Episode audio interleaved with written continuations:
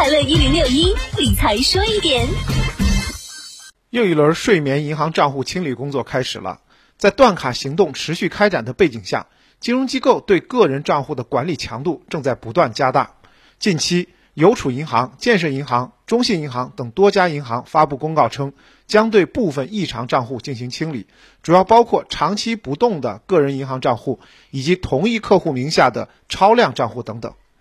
银行对异常账户的清理，一方面呢可以提高经营效率，降低管理成本；另外一方面也是响应断卡行动的体现，有助于从源头上打击电信网络诈骗，保障资金安全。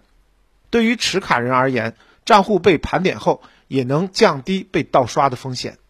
此次清理范围为截止二零二零年十月三十一日，连续三年以上（含三年）未发生存现、取现、转账等主动交易，账户余额为零，且无信用卡约定还款、个人贷款还款等签约关系的借记卡、准贷记卡、活期存折账户。同时呢，银行公告还表示，如果账户在清理范围内，但希望继续使用的持卡人，可以在二零二一年一月二十日之前持银行卡或存折、有效身份证件到银行任意网点办理激活手续。如未对符合上述销户条件的账户进行激活，银行将依据公告内容对符合条件的长期不动的个人银行账户予以销户。理财说一点，我是程涛。